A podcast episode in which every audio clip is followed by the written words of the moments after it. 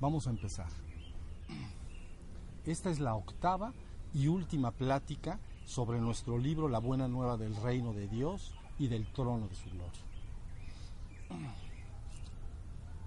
El día de hoy me gustaría tan solo hacer unos comentarios sobre la parucia o segunda venida de Cristo al mundo. Miren, miren, el Nuevo Testamento ajustándose a las tradiciones de la apocalíptica judía, entonces describe la parucia o la presencia o la segunda venida de Cristo al mundo como un fenómeno físico externo en el mundo.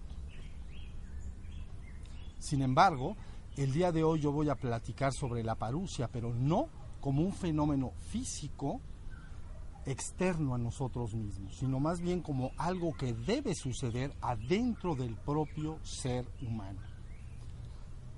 Tal y como Cristo afirmó en su momento cuando dijo, aquel que me ame y guarde mi palabra, mi Padre y yo le amaremos. Y vendremos a Él y haremos morada en Él. Muy bien, miren. Tal y como ya hemos platicado en pláticas anteriores, una vez que el ser humano ha logrado en primer lugar despertar o resucitar de entre los muertos y en segundo lugar ha logrado purgar su mente de impurezas, únicamente le resta entonces en tercer lugar permanecer en un perfecto estado de ser santo, puro e inmaculado. Es decir, permanecer en la propia conciencia de Cristo. Y una vez que un ser humano puede permanecer en esta perfecta conciencia de ser santo, puro e inmaculado, entonces esta conciencia se refleja de manera natural en el mundo externo que le rodea. Experimentando entonces este mundo externo tan idénticamente santo, puro e inmaculado como lo está su propio interior. Debido a que en este estado de conciencia, entonces la mente que juzga el mundo percibido permanece completamente ausente. Y es precisamente a esto a lo que se refería Cristo cuando hablaba de la venida del reino de Dios al mundo. Afirmando, el reino de Dios ya está entre vosotros. Es decir, que el reino de Dios o el perfecto estado de ser santo, puro e inmaculado ya se encuentra tanto adentro de nosotros mismos como afuera de nosotros mismos por igual.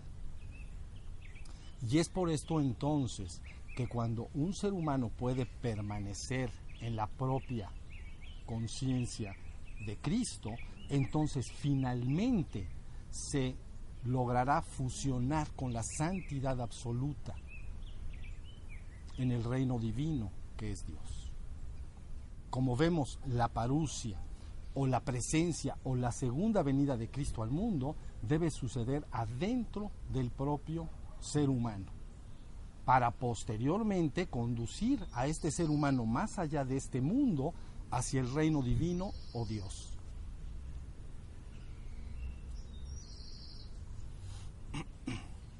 Y es por esto precisamente que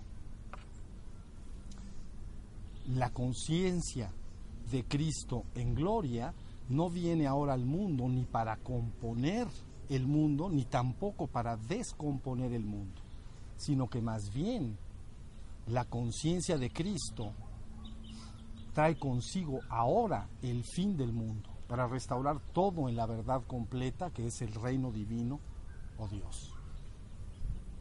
Y es por esto también que ustedes que la conciencia de Cristo en gloria podría ser concebida por ustedes como una luz que irrumpe entonces desde el reino divino o Dios al mundo, como una implacable fuerza transformadora que pone fin a la historia y restaura todo en la verdad completa del reino divino que es Dios.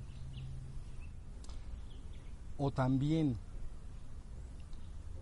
la conciencia de Cristo en gloria podría ser concebida por ustedes como la llama de una vela que con su propia presencia prende otras llamas de unas cuantas velas a su alrededor.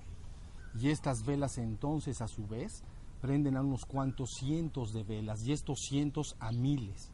Y así sucesivamente hasta que finalmente la humanidad toda en su conjunto se haya fundido en la propia conciencia de Cristo. De una manera tan acelerada que desde el punto de vista humano parecería entonces una conflagración que incendia todo a su paso con el poder de su propia luz, hasta haber restaurado todo en la verdad completa, a donde reina la unicidad absoluta con Dios. Muy bien, con lo dicho y escrito hasta aquí, la promesa de guiar a todos hasta la verdad completa se ha cumplido. Pero antes de salir de esta plática, me gustaría que por favor pusieran sus manos juntas, cerraran los párpados de sus ojos para permanecer en silencio.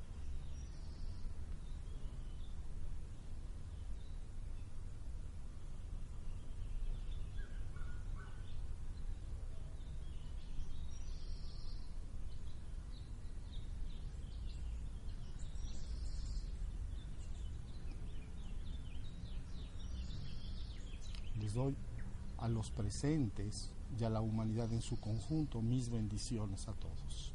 Maran Ata.